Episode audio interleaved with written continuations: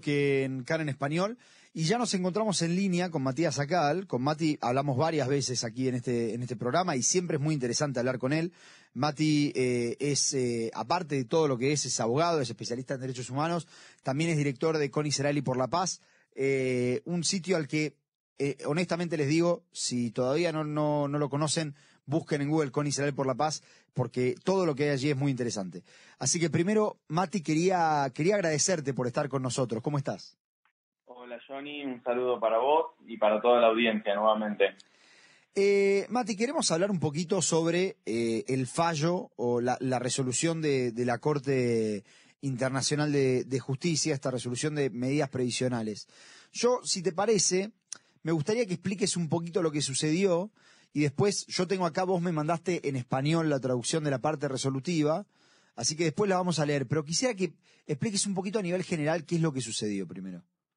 Ok, bueno, eh, si tenemos que ponerlo en título, la Corte le ordenó a Israel que tome las medidas necesarias para impedir un genocidio en la franja de Gaza, eh, pero no ordenó el alto al fuego. O sea, en un título podríamos eh, titularlo así de esa manera. Concedieron de esa manera parcialmente las medidas que solicitó Sudáfrica, o sea, le ordenaron a Israel que haga más para proteger a los civiles que están en la franja de Gaza, pero no le exigió a Israel eh, una de las cuestiones principales que fue planteada por Sudáfrica, que es el cese eh, de las operaciones militares en Gaza. Recordemos que esta Corte Internacional de Justicia es la misma que en el caso de Ucrania-Rusia sí había dicho, eh, ordenado provisionalmente el cese al fuego. En este caso no lo hizo y eso sí podría serse interpretado por, por, por muchos analistas como una victoria para la defensa israelí que logró eh, eh, que la Corte no, no ordene el, cese al fuego. Eh, sí, Mati, decime. O, sea, me, parece interesante que la Corte comenzó su discurso hablando del contexto de, las operaciones israelíes en Gaza y se refirió específicamente a la masacre cometida por Hamas el 7 de octubre, en, la que al menos 1.200 israelíes fueron asesinados, más de 240 secuestrados, algunos de los cuales continúan eh, más de 130 eh, personas secuestradas por el grupo terrorista eh, Hamas.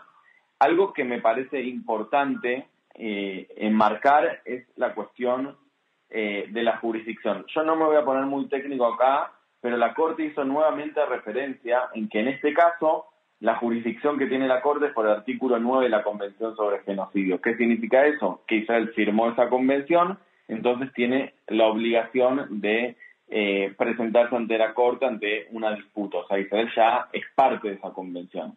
¿Qué significa esto? Que si la Corte identifica otro tipo de crímenes, que pueden ser crímenes de guerra, crímenes de lesa humanidad, están fuera de la competencia de la Corte. O sea, esta Corte solo va a determinar sobre el crimen de genocidio. Lo que esto implica eh, que a Sudáfrica debe demostrar fuertemente la cuestión de la intención. Nosotros eh, la semana pasada tuvimos una, en, la charla, en la entrevista que me, que que me, hicieron, hablamos esto del componente eh, que tiene la definición de genocidio, que es la intención, el dolo especial. Eh, entonces la Corte lo que dijo es, yo solo voy a analizar si se cometió o no se cometió el crimen de genocidio, todos los demás crímenes están fuera de mi jurisdicción, de mi competencia, y eh, para ese crimen, nosotros ya lo, lo, hemos dicho acá, se necesita probar la intención. Y creo que eh, ahí está eh, el punto más principal y, la contienda entre las partes. Ahora, Mati, déjame que te pregunte también, de nuevo, a nivel general, para, para poder, digamos, como sentar las bases de esta conversación. el, el, hecho de que hayan dado una, una medida provisional, implica que, que, la Corte cree que posiblemente que hay plausibilidad de que se esté en violación del tema de, genocidio, digamos? Eh, mira, eh, podría ser interpretado de ambas maneras. podría ser interpretado una lectura es, claro, la Corte entiende que hay plausibilidad de que se esté cometiendo un genocidio, hay que tomar medidas. Pero también hay que entender que la Corte repitió en varias ocasiones que la decisión no era una determinación sobre el fondo de las acusaciones de genocidio, O sea, la cuestión del fondo, es decir, si se cometió o no se cometió genocidio, eh, se va a eh, dirimir y va, va, a haber una sentencia y puede tardar años eso. Las, las medidas provisionales, en mi entender, no indican, no, no indican eh, si se cometió o no se cometió genocidio. Es una cuestión de fondo que se tiene eh, que probar. Lo que yo entiendo que son estas medidas provisionales, es decir, eh, la situación en la franja de Gaza eh, es alarmante. Entonces, estas son las órdenes que dio la Corte Internacional de Justicia, pero, pero todavía la cuestión de fondo es algo que lo, debe definir la Corte y que va a tardar años.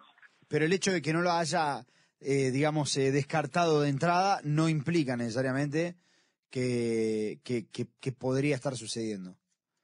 Eh, el hecho de que no lo haya descartado de, entrada creo que tiene que ver más también con proteger la reputación de la Corte. O sea, la Corte, eh, en su análisis de los hechos, eh, toma un montón de informes de relatores de las Naciones Unidas, de diferentes agencias de las Naciones Unidas para describir la gravedad de la situación en la Franja de Gaza. Cuando yo me refiero a todo esto, recordemos que jamás no es parte en el proceso, porque no es un Estado y no firmó la convención, y eso lo que genera es que eh, toda la descripción de los hechos se base solo en lo que pasa en la franja de Gaza.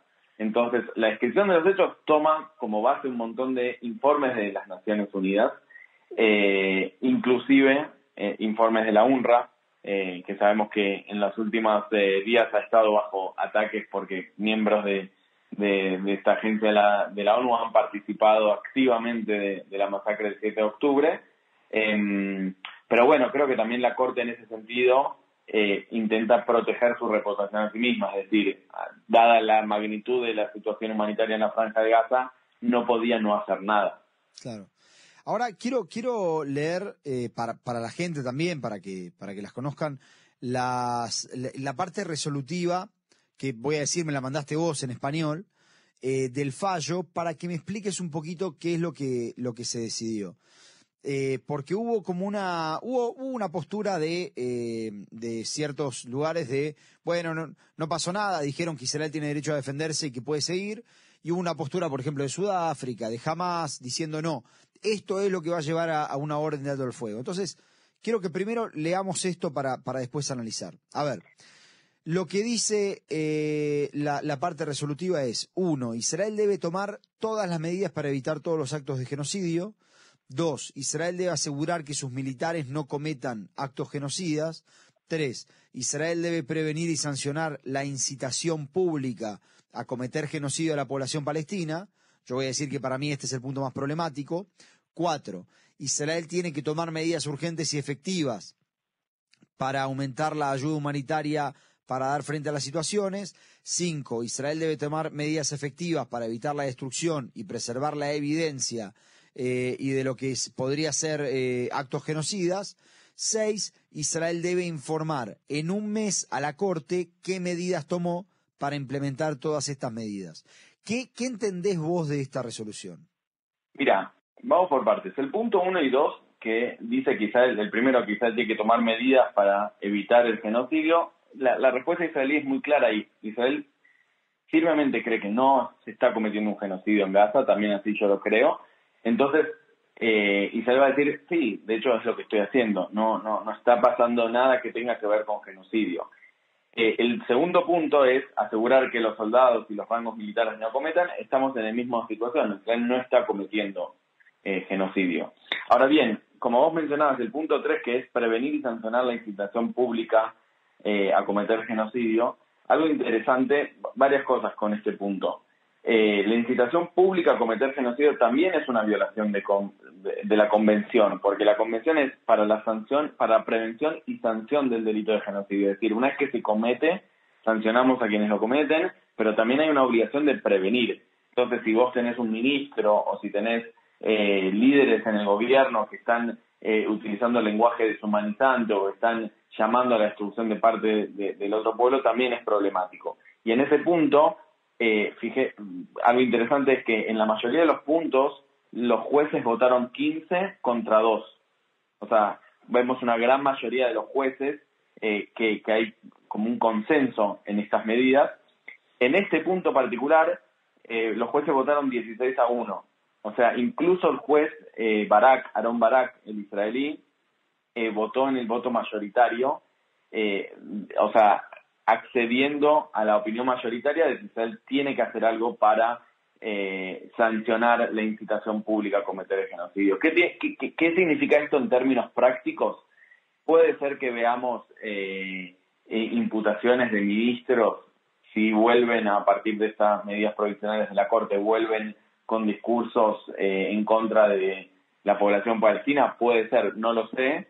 yo lo veo poco probable. También me parece importante remarcar que en este punto la Corte Internacional sí hizo justicia a que la Yosef Tamishpatit, eh, la... Eh, asesora legal del gobierno.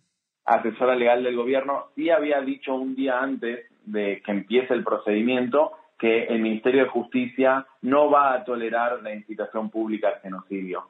Y si bien saludó y felicitó este, esta iniciativa israelí, lo dijo muy claramente que no es suficiente.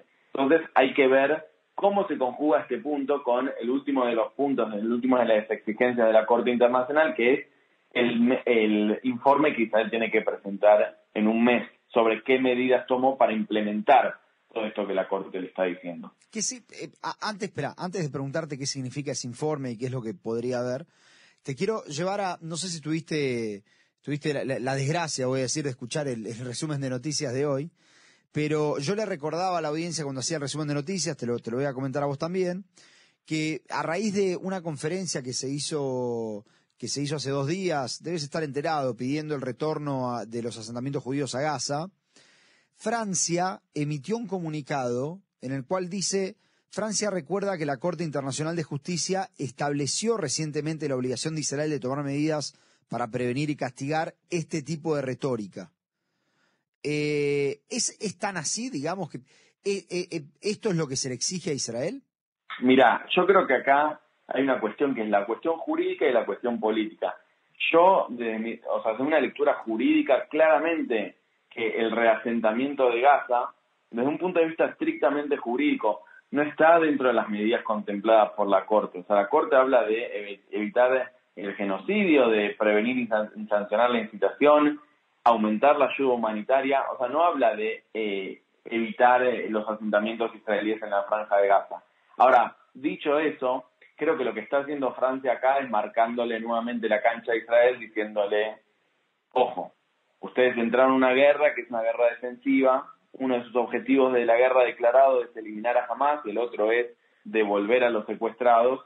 Entonces, ¿qué significa eh, que que miembros del ministro, de, ministros de este gobierno estén participando de una convención donde se llama a reasentar la franja de Gaza. ¿Acaso cambiaron los objetivos de la guerra? Eso es lo que está diciendo Francia y creo que eh, Francia ahí levanta la voz de, Occidente de decir, eh, bueno, eh, Israel, ¿hacia dónde estamos yendo? O sea, con, con, con, con la guerra. Yo no creo que, o sea, creo que es más fácil para Francia esconderse detrás del fallo del, tribunal para no eh, exponer explícitamente su posición, pero creo que de una lectura estrictamente jurídica de lo que dice el tribunal, creo que no va por lo que dice Francia, pero sí me parece eh, importante atender a la necesidad de establecer un, criterios claros de, lo que Israel sí quiere para la Franja de Gaza y lo que Israel no quiere para la Franja de Gaza. Creo que poco favor le hace ese tipo de, de convenciones a, la defensa israelí frente a la Corte Internacional de Justicia. Y ahora sí quiero, quiero preguntarte por, por esto del informe.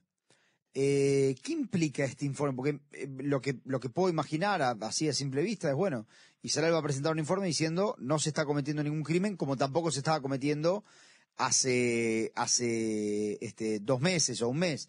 O sea, el hecho de que le exijan un informe que muestre qué medidas toma este, ¿no es también un poco problemático? ¿Qué, qué significa ese informe? Bueno, yo creo que eh, la Corte eh, no nació ayer, es decir, la Corte entiende eh, que la posición israelí obviamente iba a ser atendemos a, las órdenes que ustedes están eh, acá manifestando y se ha comprometido con el derecho internacional eh, humanitario y con la protección de los civiles, pero para evitar que queden eh, que, la posición israelí quede en em, frases vacías de contenido, lo que le exige la Corte es un informe en un mes en donde se indiquen medidas concretas que Israel tomó para implementar estas decisiones. Yo creo, en mi entender, que lo que la Corte va esperar en este informe es qué cambios políticos se hicieron o qué cambios en la, en la forma de conducir la guerra eh, hizo Israel eh, para cumplir con esto. Es decir, si Israel decía, no, igual, si, la posición de Israel era, nosotros estamos ingresando ayuda humanitaria a la franja de Gaza, bueno, la Corte quizás en este informe va a querer ver eh, cuánto se ingresaba y cuánto se ingresó, se aumentó la ayuda humanitaria que ingresa en la franja de Gaza, qué, qué se hizo con los dichos de algunos políticos que pueden ser interpretados como incitación eh, al odio, o sea, medidas concretas. Y lo que a mi entender puede abrir es que luego de, eh, en un mes, eh, cuando Israel presente este informe, quizás podamos ver también unas nuevas medidas provisionales. Si Israel no, si, a los ojos de la Corte Israel aún no ha alcanzado los estándares que la Corte aquí está exigiendo. Y, o sea que, digamos, la, la, posibilidad de otras medidas provisionales, como por ejemplo el alto el fuego, no están descartadas, decís. Mira, yo lo creo poco probable. O sea, eh, conforme pasan los días estamos viendo que el ritmo de la guerra está desacelerándose, que más, eh, más cantidad de soldados están volviendo a Israel. Entonces, es, poco probable que ahora la guerra tome otro impulso y, empiece o, retome con más, eh, con más fuerza. Entonces, las posibilidades también de que, si no lo hicieron antes, eh, pedir un alto al fuego, las posibilidades, eh, conforme pasa el tiempo y la guerra es menor, disminuyen. Pero uno, o sea, las posibilidades y el pedido de Sudáfrica está. Yo creo que el pedido del alto al fuego no lo va a conceder la Corte por, en, en mi interpretación, es porque también entiende que Israel no actúa solo en la franja de Gaza. O sea, estamos hablando que en la franja de Gaza y en grandes sectores de la franja de Gaza sigue operando jamás. El día de ayer hubieron más de 20 misiles que cayeron, o sea, que fueron lanzados contra Tel Aviv y contra las zonas eh, aledañas. Entonces, yo creo que hay un entendimiento eh, de la Corte de que no puede atar de ambos brazos a Israel en, su derecho a, la defensa. Creo que, que por eso tampoco concedió una de las principales medidas de Sudáfrica, que es el cesar fuego, y de nuevo lo repito, como si lo había otorgado en el caso de Rusia y Ucrania. Entonces eso también, eso también es algo a tener en cuenta. ¿Qué es lo que sigue, Mati?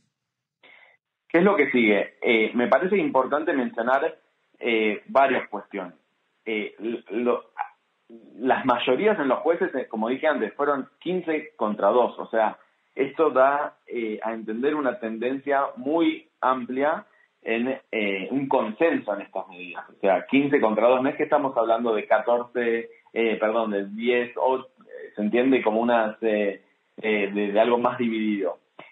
otro punto importante es que incluso jueces, por ejemplo, jueces en Estados Unidos, votaron en el, en el voto mayoritario, es decir, que no podríamos inferir que hay un, un manejo político de los jueces en este caso.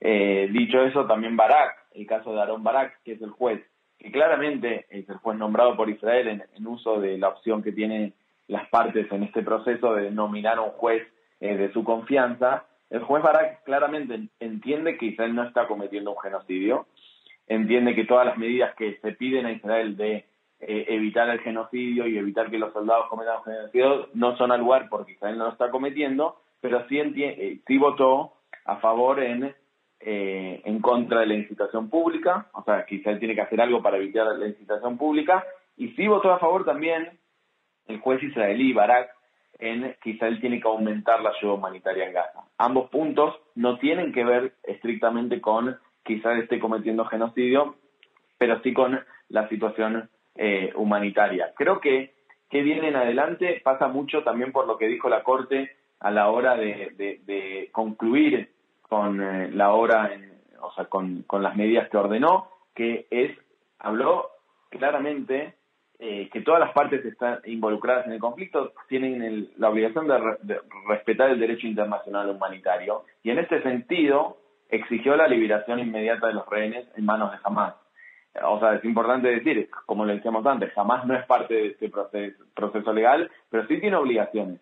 Y sí, o sea, mientras nosotros estamos hablando y analizando todo esto jurídicamente, hay más de 130 personas que ya han pasado más de ciento y pico de días secuestrados en manos del grupo terrorista Hamas y eh, todas las agencias de la ONU que yo nombré anteriormente, inclusive la Cruz Roja, no han logrado ni siquiera enviar una prueba fehaciente de vida. Entonces creo que también la situación es más compleja eh, de, solo este fallo. ¿A qué te referís? Desarrollar un poquito más. Y, que, creo que también la Corte entiende eh, que acá, que aquí hay dos partes y que si bien jamás no es parte del proceso, también tiene obligaciones. Eh, obligaciones dentro del derecho internacional humanitario por los crímenes de guerra cometidos, por los crímenes de lesa humanidad cometidos, porque llevó a cabo una masacre el 7 de octubre, asesinando, violando a mujeres, eh, utilizó todos los medios posibles para construir una estructura terrorista en la franja de Gaza a expensa de los intereses de la misma población palestina que vive allí. Eh, utiliza cínicamente eh, a los palestinos como escudos humanos y esto fue eh, no explícitamente mencionado por la Corte, pero sí, sí, sí dio lugar a, estos puntos mencionados por Israel. y la Corte entiende que no puede atar de manos a Israel, más que nada porque sigue siendo atacado Israel por parte de la, de la franja de Gaza más de 130 eh, civiles israelíes, pero también de otras nacionalidades o con doble nacionalidad, siguen siendo eh, secuestrados y retenidos por Hamas. Eh, y, los, los, dichos de Hamas son claramente los, los genocidas aquí, o sea, es muy claro la postura de Hamas y lo volvieron a decir que están con la intención de volver a repetir el 7 de octubre. Entonces creo que la Corte también entiende que esto no, no es en un vacuum donde Israel actúa solo. Para utilizar las, las palabras de, Gutiérrez, diría. Este, em, te, quiero hacer la, la, última consulta, Mati. Este, nosotros puede ser que estemos ante, entonces que dentro de un mes no, no tengamos, digamos, el drama de la presentación del informe. Simplemente estamos ante una situación donde si esto sigue como está, Israel no va a tener eh, más complicaciones. ¿Puede ser que entendí bien que esa es tu interpretación? Hay que ver qué va, qué va a suceder. Yo todavía no, no eh, he escuchado a ningún oficial del gobierno israelí, a ningún ministro o alguien referirse a este informe que solicitó la Corte. Primero hay que ver si Israel lo va a presentar o no. Yo creo que, que sí, porque... ¿Podría no presentarlo? Podría decidir que no. Yo creo que sería un error, eh, porque creo que el equipo de la defensa israelí es bastante sólido y que podrían eh, presentarlo. Eh, pero bueno, la respuesta oficial de Israel es que Israel está comprometido con el derecho internacional, que va a seguir cooperando con la Corte, pero también con la obligación eh, legal y moral de defenderse.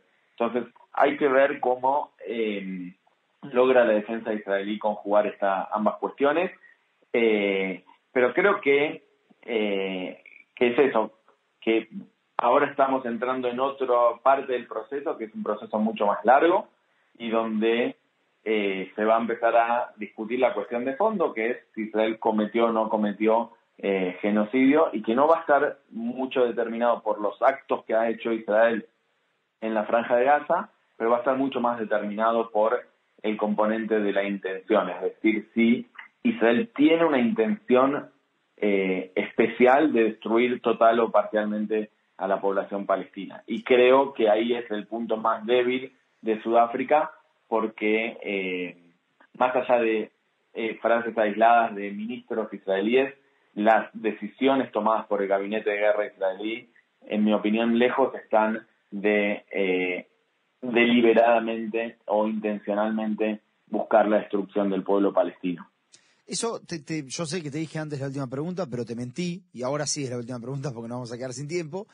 Pero eso, ¿qué, qué, qué, qué, reflexión te merece esto de que la Corte, por lo que, por lo que yo noté en el fallo, toma como, como prueba válida, digamos, la, las frases de estos eh, personajes políticos como prueba de intención. Es cierto que, bueno, no, no está definiendo sobre el genocidio, está definiendo sobre la plausibilidad para eh, las medidas provisionales, pero ¿qué, ¿qué reflexión te merece que eso sea la prueba que presenta Sudáfrica?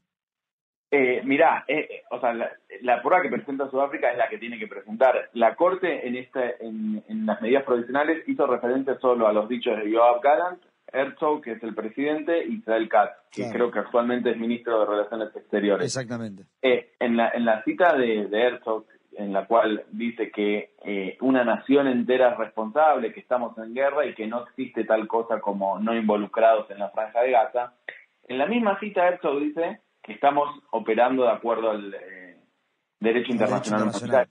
Entonces, me, parece que, digamos, eh, también hay como una elección específica eh, y, creo que va a ser motivo de disputa. Por eso creo que la intención, que es lo el, kit de la cuestión acá, es lo que se tiene que analizar en, el proceso y que va y que va a durar eh, largo tiempo, pero interesante que la, la, la, parte sudafricana tomó el discurso de Amalek, eh, toda esta cuestión de Netanyahu, y la Corte no, no lo mencionó, no lo mencionó, sino que mencionó eh, a Yoav Galant, a Herzog y, a Israel Castro. Así que eh, será cuestión de, de, seguir analizando y de ver cómo la Corte va a interpretar todo esto que está sucediendo. Genial, Mati, la verdad, muy interesante como siempre este, y muy claro como siempre. Así que te agradezco por el tiempo que estuviste con nosotros. Muchas gracias, Johnny, y esperemos encontrarnos con noticias más felices. Gracias a vos, un abrazo, Mati. Hasta luego. Chao, chao.